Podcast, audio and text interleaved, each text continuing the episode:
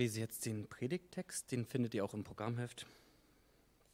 Ist aus dem Johannesevangelium Kapitel 20, die Verse 11 bis 18.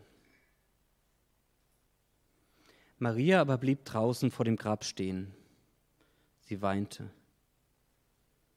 Und während sie weinte, beugte sie sich vor, um ins Grab hineinzuschauen.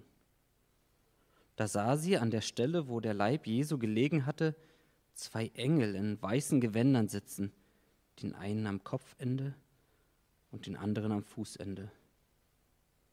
Warum weinst du, liebe Frau? fragten die Engel. Maria antwortete, Sie haben meinen Herrn weggenommen, und ich weiß nicht, wohin sie ihn gebracht haben.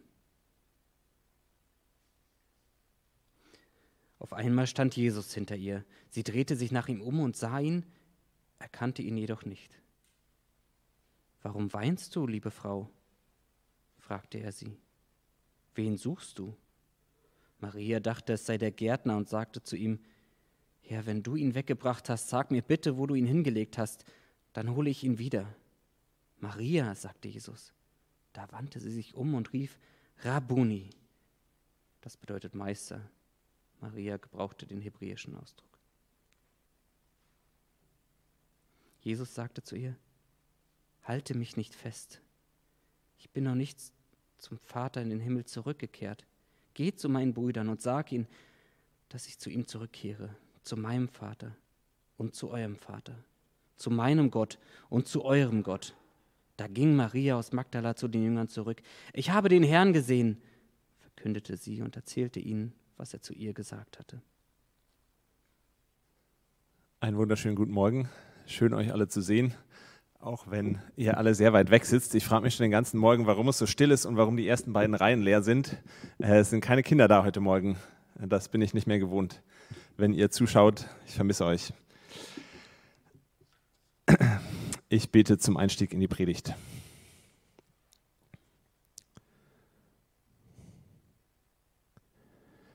Himmlischer Vater, ich danke dir für diese Worte, ähm, für die Zeit, für den Raum, den wir jetzt haben, ähm, um uns auf dich auszurichten. Und ich möchte dich bitten, dass ähm, du uns begegnest, dass du uns ansprichst mit äh, dem, wie es uns gerade geht, wo wir gerade sind, was wir, ja, was uns beschäftigt, vielleicht gerade gedanklich auch, dass du da äh, mitten reinsprichst. Amen. Ja, letzten Sonntag, letztes Wochenende haben wir Ostern gefeiert und ähm, mir geht das äh, ganz genauso, oder ging das ganz genauso auch, wie Alex das in seiner Predigt äh, zu Ostern gesagt hat, äh, wie er das beschrieben hat. Wir haben uns an das Kreuz und die Auferstehung von Jesus erinnert.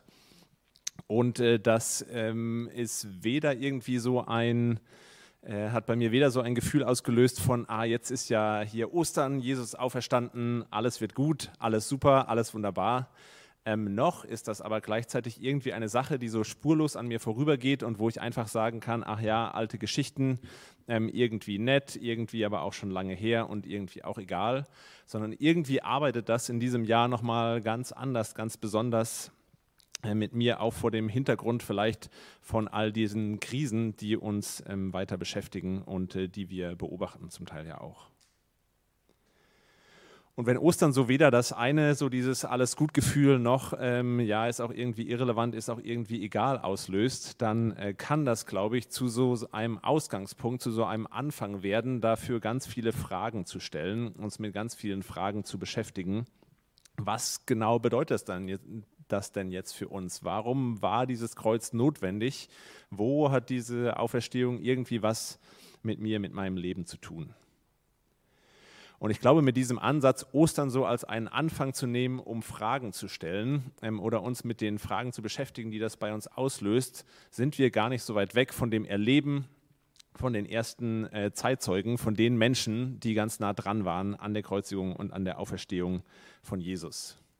Deswegen äh, hängt auch heute hier Maria aus Magdala neben mir und äh, schaut euch ebenso äh, freudig an. Das ist die erste Person, mit der wir ähm, heute einsteigen. Wir werden uns mit einer ganzen Reihe von Personen beschäftigen und versuchen, so uns in sie hineinzuversetzen und zu versuchen, aus ihrem Erleben raus und aus ihren Fragen raus dann auch so einen eigenen Zugang zu Jesus und zum Kreuz und zur Auferstehung zu entwickeln, was das mit uns äh, zu tun hat.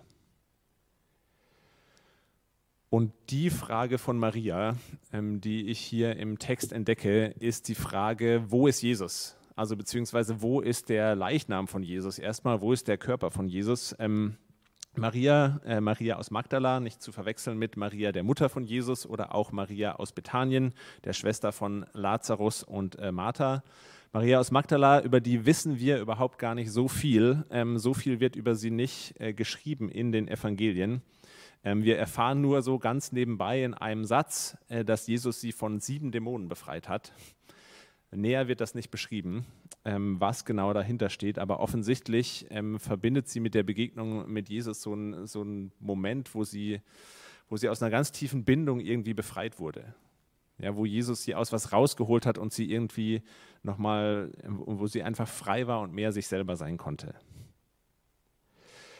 Äh, das andere, was wir auch über sie wissen, ist, dass sie dann äh, drei Jahre lang mit Jesus unterwegs war, zu seinen engsten Vertrauten tatsächlich gehört hat, ähm, dass sie sich so voll investiert hat, würde ich jetzt mal sagen. Sie hat äh, Jesus auch mitfinanziert. Ja? Also sie hat sich wirklich so mit, mit allem, glaube ich, da reingegeben, war Teil von der Bewegung von Jesus, ist ihm nachgefolgt, war so zu, zu 100 Prozent ähm, investiert. Da war eine ganz enge Beziehung da, so stelle ich mir das vor. Und jetzt ist der einzige Punkt, ähm, an dem diese Beziehung noch möglich ist, der Leichnam von Jesus, der tote Körper von Jesus. Sie will ans Grab gehen, sie ähm, will diesen Leichnam einbalsamieren, sie will vielleicht auch nochmal Abschied nehmen, sie will trauern. Und selbst das ist ihr jetzt, ist ihr jetzt verwehrt. Und deswegen ist sie, finden wir sie hier am Grab und sie fragt, wo, wo ist Jesus, wo, wo habt ihr ihn hingetan, wo kann ich ihn finden, wo ist irgendwie, sucht sie nochmal nach so einem Berührungspunkt mit Jesus, eine Möglichkeit, ihm nahe zu sein. Und diese, diese Suche oder diese Frage von Maria, wie kann ich Jesus jetzt noch nahe sein, das ist auch keine Frage, die sich auflöst hier im Text, nachdem Jesus ihr dann erscheint und mit ihr spricht und wieder auferstanden ist und wieder da ist. Ja, wir merken das schon ähm, im ersten Moment, als sie anfängt mit ihm zu reden, erkennt sie ihn überhaupt gar nicht. Also auch das ist ja Ausdruck irgendwie von einer gewissen Distanz. Sie weiß irgendwie, äh, äh, sie erkennt ihn nicht sofort wieder. Das ist auch ein ganz äh, typisches Phänomen, was ganz vielen anderen Jüngern, denen Jesus dann erscheint, auch noch so geht. Im ersten Moment erkennen sie ihn erstmal nicht. Ähm, dann ähm, gibt es diesen intimen Moment, wo Jesus ihren Namen ausspricht und sie sich umdreht und ihn sofort erkennt. Und, ähm, und das ist so, so eine Nähe plötzlich wieder da, so eine Intimität da. Aber im nächsten Moment macht Jesus weiter und sagt zu ihr, naja, aber ich werde zu meinem Vater im Himmel gehen. Also er ist, er ist eigentlich schon wieder auf dem Sprung, er wird schon wieder weitergehen. Und es ist auf jeden Fall irgendwie klar, wo auch immer er hingeht, so wie es mal war, genauso wird es jetzt nicht automatisch wieder, nur weil er auferstanden ist, weil er wieder da ist. Und die Frage bleibt irgendwie bestehen.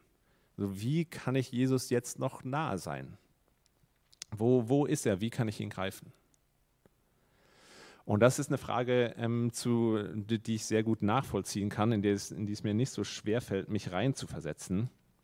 Ähm, so diese Frage, wie können wir Jesus jetzt noch nahe sein? Ähm, 2000 Jahre später nach der Auferstehung, er lebt irgendwie, irgendwie ist er da, aber wo und wie können wir ihn denn greifen? Ja, also ich denke, sowohl wenn wir, wenn wir an Jesus glauben, wenn wir vielleicht schon länger gläubig sind, gibt es irgendwie so diese Momente, wo das für, für uns nicht ganz greifbar ist. Ja, einer der Punkte, die den christlichen Glauben, glaube ich, ausmachen, ähm, ist, dass wir an einen persönlichen Gott glauben. Ja, in Gott haben wir irgendwie ein Gegenüber, da ist eine Person, da ist nicht nur irgendwie eine, eine Kraft oder das Universum oder so irgendwie was, sondern in Gott begegnet uns eine Person. Und dass Gott ein liebender Gott ist.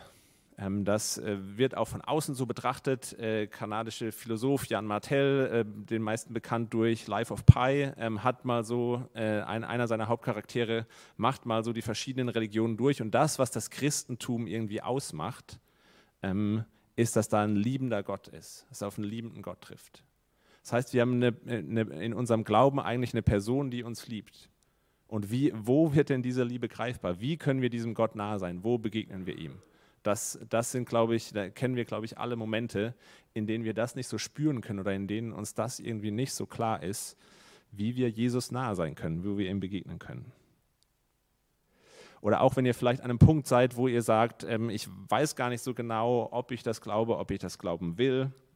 Ähm, wie, wie nähere ich mich denn diesem Gott sozusagen? Wie kann, ich, wie kann ich ihm begegnen? Wie kann ich vielleicht erste Schritte auf ihn zugehen? Woran merke ich auch, dass ich da vielleicht gerade irgendwie Gott kennengelernt habe oder einen Gottesmoment hatte und nicht irgendwie was anderes oder so? Wie kann ich diesen Gott greifen? Wie, wie nähere ich mich ihm? Und ich will heute in der Predigt ähm, mal der Versuchung widerstehen. Ich hätte nicht gedacht tatsächlich, dass mir das so, so schwer fällt, einfach Antworten auf diese Frage zu liefern oder zumindest äh, zu versuchen, irgendwelche Antwortansätze zu geben, sondern hauptsächlich äh, erstmal tiefer in diese Frage reinzugehen. Ja, das ist ja auch irgendwie eine große Frage. Ja, wie kann ich mich Gott nähern? Die ist irgendwie riesig. Wo fängt man denn da überhaupt an? Und ich will ähm, tatsächlich einfach mal versuchen, mich anhand von diesem, wir versetzen uns ein bisschen in Maria rein, diese Frage so ein bisschen aufzufächern, äh, ein bisschen tiefer in diese Frage reinzukommen und zu schauen, ähm, was für andere Fragen stecken vielleicht in dieser Frage ähm, noch drin.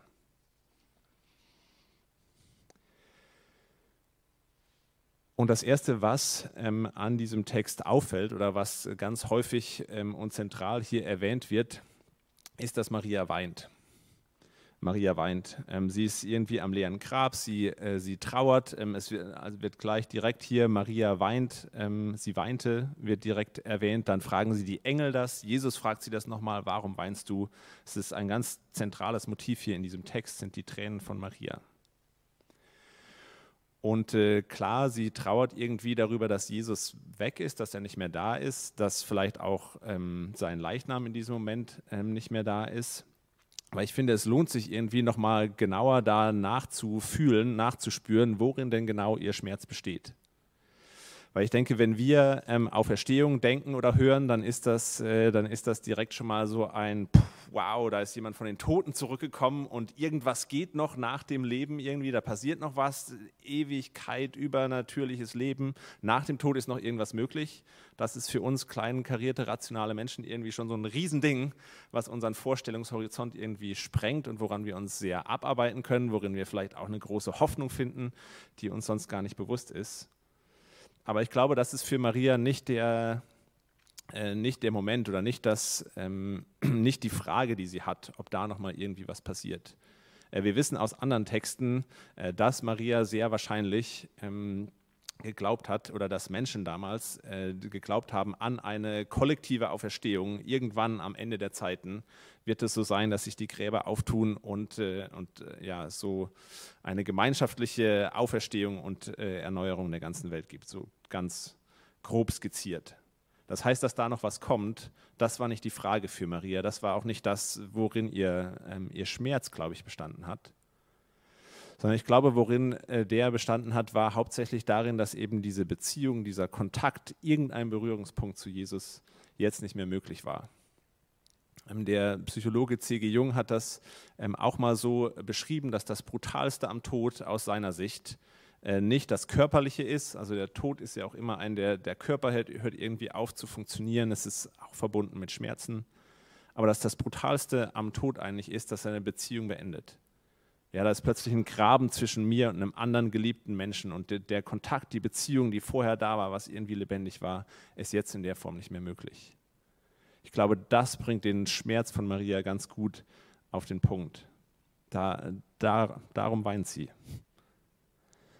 Und ich glaube, das ist ein Schmerz, der, der ganz tief sitzt, ein Schmerz, der nicht so einfach weggeht, der einen ja auch ein Leben lang begleitet. Und ähm, ein Schmerz, der sich, glaube ich, auch nicht einfach deshalb auflöst, weil Jesus jetzt hier wieder auftaucht und äh, plötzlich wieder da ist und plötzlich wieder lebendig ist. Und das wird hier im Text natürlich nicht so beschrieben. Ähm, ich weiß auch nicht, ob das Maria tatsächlich so ging, aber wenn ich mir die Szene so vorstelle, dann würde ich anstelle von Maria doch mal irgendwie äh, die Frage stellen, so, warum hast du mir das angetan? Ja? Also musste das sein hier, diese Nummer mit dem drei Tage weg sein? Ich, mehr, weißt du eigentlich, was das für mich bedeutet hat? Ich dachte, ich habe dich, hab dich verloren. Ja, es war keine Beziehung mehr da. Du hast mir so viel bedeutet und dann warst du einfach weg, warst du einfach tot und jetzt tauchst du hier plötzlich wieder auf. Was, was soll denn die Nummer?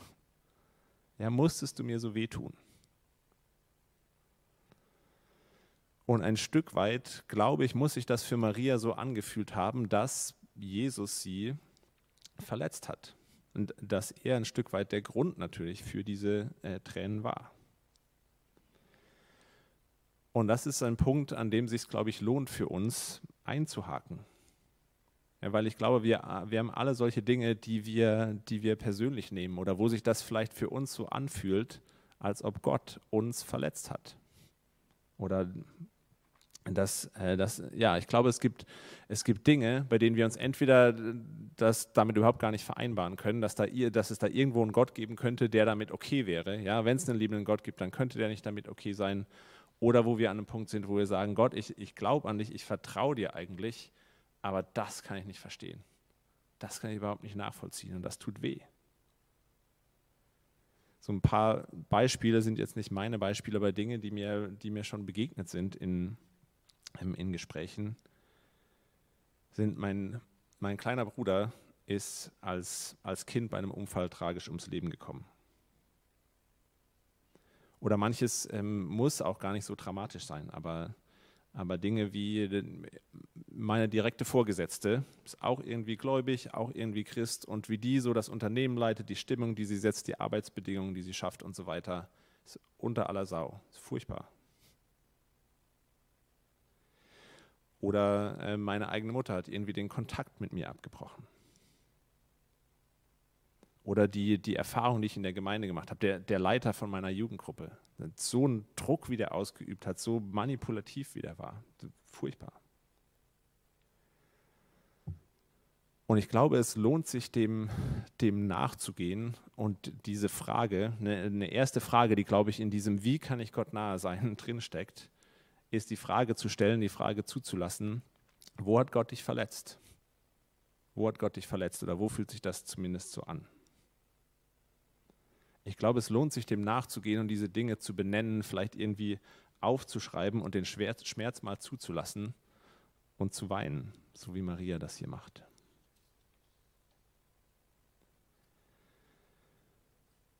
Und ich ähm, sehe darin jetzt keinen Automatismus, dass sobald wir dem irgendwie nachgehen ähm, und diese, diese Trauer, diesen Schmerz vielleicht mal zulassen, ähm, dass dann automatisch uns darin Gott begegnen wird, aber trotzdem ist das für mich sehr, sehr bedeutsam, dass Gott hier Maria in ihren Tränen begegnet.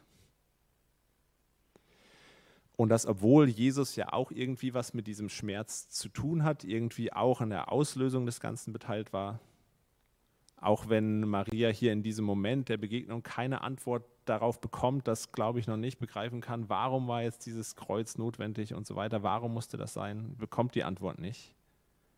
Aber trotzdem ist ihr Gott genau in diesem Moment in ihren Tränen ganz nah und das ist unglaublich hilfreich für sie. Und Maria ist die erste, der der auferstandene Jesus begegnet. Ja, Petrus und Johannes waren zu dem Zeitpunkt auch schon am Grab gewesen, haben mal kurz reingeschaut und ah ja, ist tatsächlich leer und sind wieder gegangen. Ja, haben die ganze Sache so ein bisschen begutachtet und waren dann erstmal wieder weg. Und Maria ist diejenige, die bleibt und ihrem Schmerz irgendwie Ausdruck verleihen kann. Die weint und darin begegnet ihr Jesus. Und so will ich ähm, tatsächlich auch dieses Bild hier verstehen, das hier hängt. Ich hoffe, ihr könnt es alle gut sehen, von Maria aus Magdala. Ich bin ein bisschen nervös, irgendwas über dieses Bild zu sagen, weil wir nachher noch in die Gemäldegalerie gehen werden, wo das Original hängt und von einem Experten hören werden, was es wirklich bedeutet. Ähm, aber in, in meinem Betrachten dieses Bildes und mit meiner laienhaften Perspektive darauf äh, sehe ich darin tatsächlich so eine Einladung von Maria an uns mit diesem, das ist ein Salbgefäß, was sie hier in der Hand hat, äh, könnte, muss nicht, aber könnte das Salbgefäß sein, mit dem sie zum Grab gegangen ist, um zu trauern, um den Leichnam von Jesus einzubalsamieren. Und ich verstehe das tatsächlich so als, als, eine, als eine Einladung an uns diese Frage zu stellen, eine Einladung zu weinen, eine Einladung, dem mal nachzugehen. Wo, ähm, wo fühle ich mich von Gott verletzt?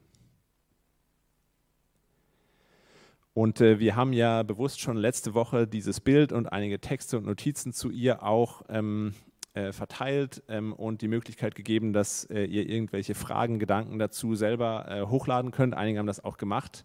Äh, vielen Dank dafür, die ich mir angeschaut habe. Äh, habe ich mir angeschaut. Und, ähm, und da ging die Frage nochmal sehr so in Richtung äh, des klassischen Bildes von Maria aus Magdala, die so sehr mit dem Bild der reuigen Sünderin porträtiert wurde und in Verbindung gebracht wurde, lange im Mittelalter, lange auch in der Malerei.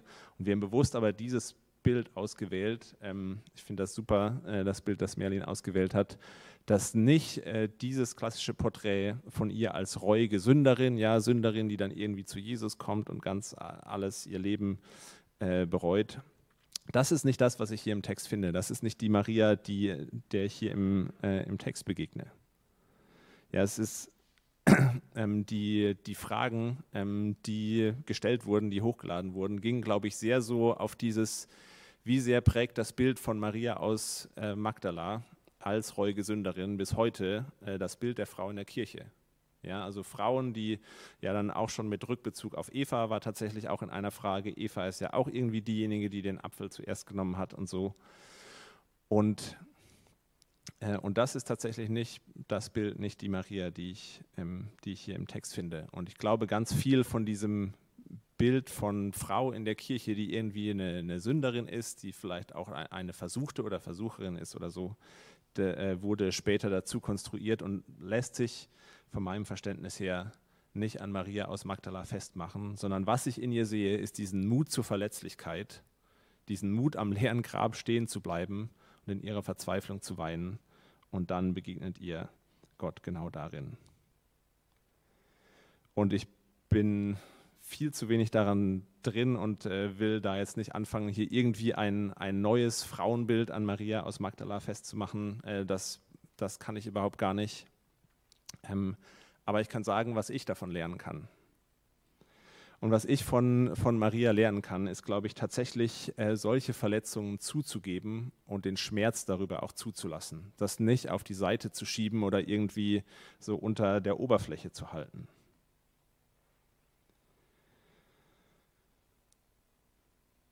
Und ich glaube, ähm, die, das ist ganz, ganz wichtig für die, für die einfachen Antworten, die ich in dieser Predigt nicht geben will. Normalerweise, wenn, ähm, wenn die Frage gestellt wird, äh, wie kann man in Gott nahe sein, gibt es eigentlich ganz klare, klassische christliche Antworten. Äh, man kann natürlich die Bibel lesen, ja, die Heiligen Schriften, da begegnet einem Gott. Gott begegnet einem in der Kirche, in der Gemeinschaft. Gott begegnet vielleicht besonders im, im Abendmahl, in den Sakramenten darin. Und äh, das stimmt auch alles, das glaube ich auch alles. Aber ich merke das bei mir tatsächlich, dass es einen Unterschied macht, mit wie viel Verletzlichkeit ich in diese Momente gehe und versuche, äh, Gott nah zu sein. Und in der, äh, es gibt ganz viele, ganz viele Bilder in der Literatur, wo Menschen so irgendwie ver, verhärtet und unverletzlich dargestellt werden. Eins meiner Lieblingsbilder ist von äh, C.S. Lewis, ein kleiner Junge, der zu einem Drachen wird und äh, dann erstmal die ganzen Drachen heute wieder zurückgeschält werden müssen, dass er wieder zu einem, äh, kleinen Jungen wird, dass er wieder, dass er verletzlich sein kann. Und ich glaube, so geht mir das manchmal, wenn ich, äh, wenn ich die Bibel aufschlage, wenn ich bete, wenn ich in einem Gottesdienst sitze, wenn ich mit anderen Menschen bin, die auch den Glauben teilen und wir irgendwie versuchen, darüber ins Gespräch zu kommen, dass ich erstmal so ganz viele Schichten zurückschälen muss von, äh, von Dingen, die sie von, von so wie so eine Art Schicht oder Kruste, die sich über das Herz gelegt hat, von Dingen, wo ich merke, ah, da, da habe ich eigentlich schon so einen, so einen zynischen Hintergedanken, wenn ich das lese, das kommt überhaupt gar nicht mehr zu mir durch. Oder da habe ich die und die Erfahrung im Hinterkopf, die ich mit irgendwelchen anderen Menschen gemacht habe. Da lasse ich mich überhaupt gar nicht mehr auf die Gemeinschaft ein. Da will ich mir überhaupt gar nicht mehr helfen lassen oder da will ich mir von niemand was sagen lassen. Und ich glaube, das ist, das ist was, was wir von, von Maria aus Magdala lernen können, mit, die, mit dieser Verletzlichkeit in den, äh, in den Glauben zu, äh, zu gehen. Und ähm, ich rede ja hier die ganze Zeit als Mann über eine Frau, äh, dessen bin ich mir auch bewusst. Das versuche ich auch vorsichtig zu machen. Und deshalb will ich an dieser Stelle auch eine Frau zu Wort kommen lassen, die etwas über Männer sagt. Ähm, ein Zitat äh, aus äh, der Zeit, aus einem Zeitartikel, wo es um, ein, um die Vater-Tochter-Beziehung geht. Und äh, da sagt die Psychologin äh, Irmgard Hülsemann, Natürlich gibt es Väter, die sich als erwachsene Menschen ihren Töchtern fürsorglich und interessiert zuwenden. Aber mehrheitlich sind es einfach emotionale Analphabeten. Und das ist schon ein Punkt, wo ich mich drin wiedergefunden habe und den ich auch immer wieder in meinem Umfeld eben beobachte und der, äh, den ich auch im, äh, im Geistlichen beobachte. Dass es mir, dass es einigen Männern vielleicht gerade in der Kirche schwerfällt, ähm, mit so einer Verletzlichkeit reinzugehen, in Gemeinschaft mit anderen Menschen äh, biblische Texte zu lesen, ähm, ähm, ins Gebet zu gehen, mit einer Verletzlichkeit vor Gott zu stehen. Ich glaube, das ist so ein, so ein erster Punkt, eine erste Frage, auf die wir uns vielleicht ähm, neu einlassen können. Wo hat Gott dich verletzt?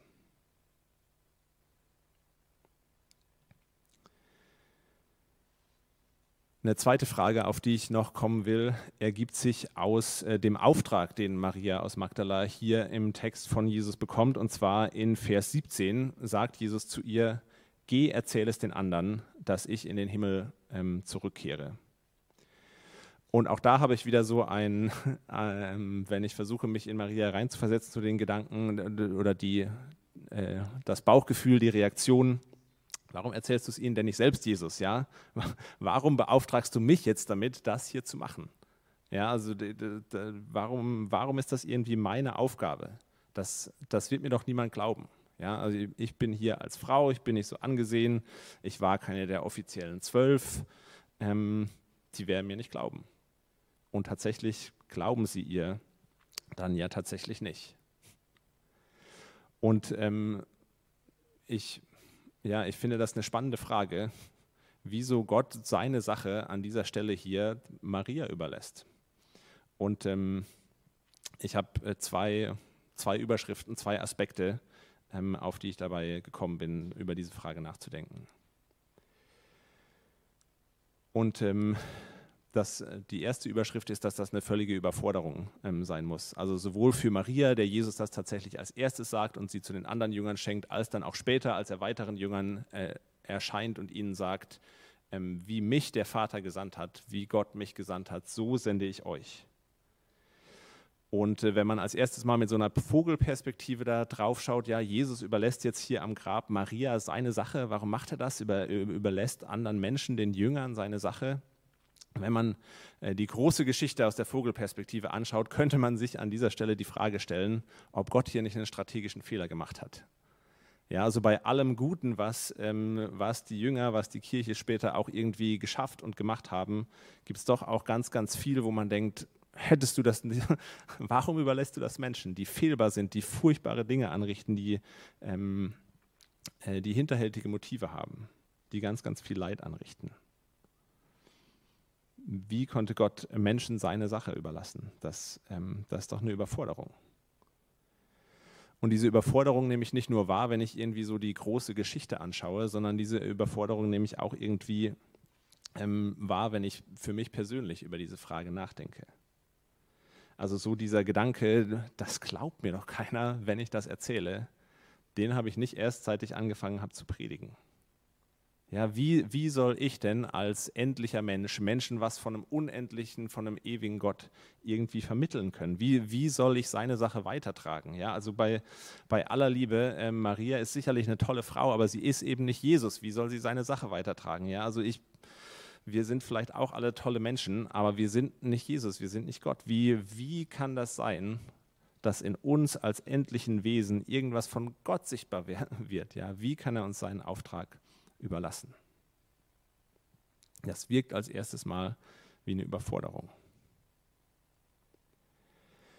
Und das Zweite, was darin aber auch zum Ausdruck kommt, ist, glaube ich, eine ganz, ganz große Wertschätzung. Ja, also zumindest für uns, die wir jetzt mit ein bisschen Abstand auf die Geschichte von, von Maria am Grab äh, schauen, ähm, ist das eine unglaubliche Wertschätzung. Ja, sie ist für uns die Kronzeugin der Auferstehung von dem, was Jesus getan hat. Jesus vertraut ihr seine Sache an. Das ist so ein bisschen wie, äh, wenn man einem zweijährigen Kind mal ein Glas aus richtigem Glas anvertraut, aus dem es jetzt trinken darf, oder ein großes, scharfes Messer, mit dem es umgehen kann.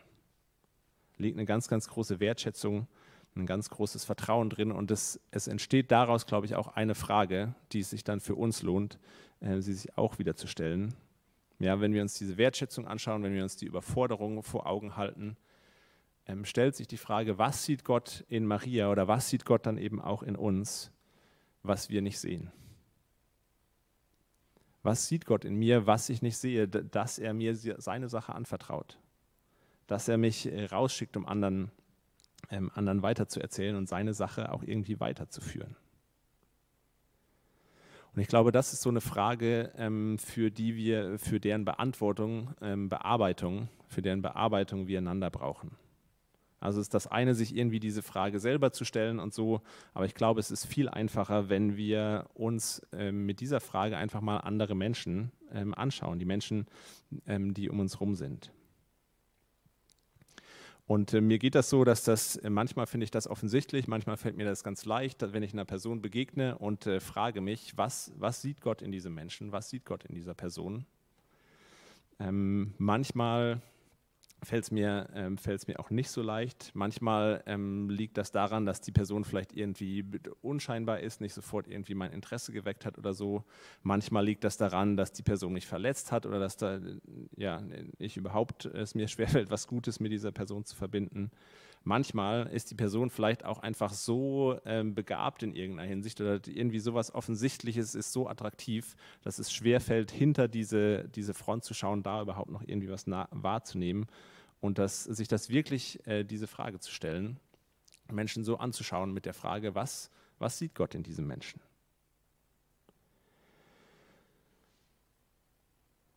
Und äh, das ist jetzt kein, kein Aufruf dazu, äh, dass wir einander irgendwie alle anschauen und uns dann irgendwie mehr Komplimente machen oder so. Das äh, ist sicher auch eine gute Sache, macht das auch.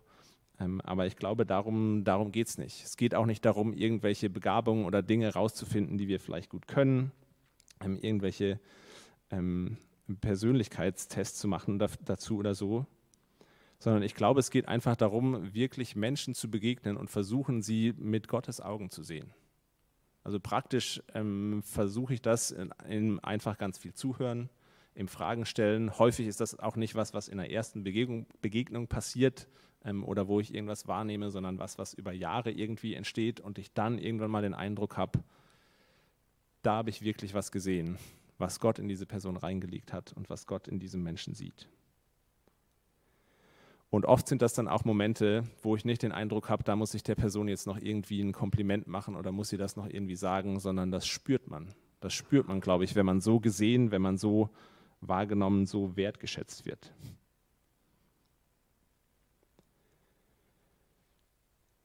Und ich glaube, das ist was ganz, ganz Wertvolles. Wertschätzung ist einer unserer Kernüberzeugungen, Kernwerte, ähm, die, die wir hier haben im Projekt Kirche. Und das, das wünsche ich mir, dass das äh, hier passiert, dass wir einander mit dieser Frage sozusagen anschauen und wahrnehmen können. Was, was sieht Gott in dir, in mir, was wir selber nicht sehen? Und das bringt mich auch ähm, zum Abschluss, zum Ende der Predigt ähm, weil ich glaube, dass Maria genau hier einen solchen Moment erlebt mit Jesus. Ich glaube, in dem Moment, wo er ihren Namen ausspricht, ist so ein Moment, in dem sie sich genau so gesehen, wahrgenommen, ernst genommen fühlt. Ja, der Moment, in dem sie Jesus sieht, in dem sie Jesus erkennt, ist der Moment, in dem er sie sieht, sie erkennt. Das ist, glaube ich, so ein ganz besonderer Moment. Und ich stelle mir das so vor, wie, äh, wie ein, ein Kind vielleicht, ähm, ein, ein Kind, das vielleicht keine gute Beziehung zu seinen Eltern hier hatte oder gar keine Beziehung zu, äh, zu den Eltern hier hatte, sich aber so von Gott gesehen weiß, dass es sagen kann, ich, ich habe einen guten Papa, ich habe eine gute Mama. Oder so ein Moment, wo, wo sich ähm, zwei Menschen, die, sie, die vielleicht nicht mehr miteinander reden, die zutiefst zerstritten sind, die spüren, was sie sich angetan haben und was irgendwie zwischen ihnen steht, sich so von Gott gesehen fühlen und so eine Grundlage in der Vergebung Gottes für, für sich selbst haben, dass ein Neuanfang auch zwischen den beiden möglich wird. Das, sind, das ist, glaube ich, so ein Moment, äh, wie Maria ihn hier erlebt. Und ähm, was, ich, was ich spannend finde am, äh, am Johannesevangelium, an dem Text, ähm, der hier über sie schreibt, ist, dass ähm, Johannes zwar viele solche persönliche ähm, Begegnungen, Gespräche wie das mit Maria und Jesus ähm, überliefert, gleichzeitig schafft er es aber, irgendwie so ganz hochtrabende theologische Konzepte einem dabei unterzujubeln, sozusagen. Ja, das, also das ist eigentlich das, das theologischste, das philosophischste äh, Evangelium, der philosophischste Lebensbericht, den wir über Jesus haben. Und auch hier im Text zum Beispiel sagt Jesus das, das ganz subtil, ganz am Ende ähm, sagt Jesus zu Maria, ich gehe zu meinem Vater und eurem Vater. Äh, ich gehe zu meinem Gott und eurem Gott. Und äh, Jesus hat äh, das ganze Evangelium über die ganze Zeit, hat er einfach immer von seinem Vater gesprochen. Mein Vater, mein Vater, mein Vater. Jetzt plötzlich ist es der Vater von allen. Ja, es, es ist die Gotteskindschaft. Und das, das ist irgendwie so ein, ein riesiges theologisches Konzept. Ja, am Anfang des Evangeliums macht Johannes das irgendwie auf. Alle, die glauben, äh, werden Gottes Kinder sein, gehören zu Gottes Familie dazu. Ähm, und jetzt am Ende in so einem kleinen, in so einem kleinen Nebensatz zu Maria ähm, ist das passiert, wird das Wahrheit.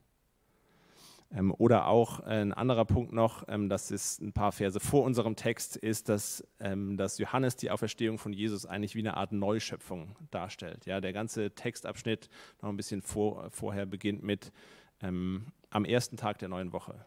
Am ersten Tag der neuen Woche ging Maria zum Grab und dann entfaltet sich das so, wie, wie sich die Schöpfung entfaltet. Und Johannes stellt das eigentlich so dar, dass hier was ganz Neues möglich wird, dass, dass Neuanfänge damit auch für uns möglich werden. Und das sind irgendwie so krasse theologische Konzepte und ich kann mich daran riesig erfreuen und daran, wie die hier literarisch verarbeitet sind.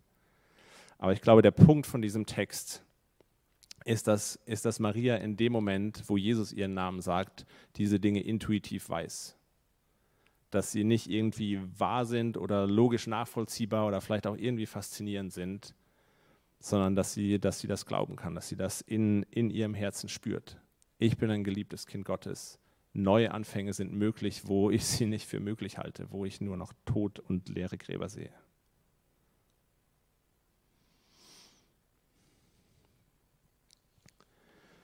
Und ich finde, dass das, wie, wie Maria dann von, ähm, von ihrem Glauben von Jesus weitererzählt, ähm, finde ich, find ich auch einen unglaublich treffenden und auch unglaublich bewegenden Satz.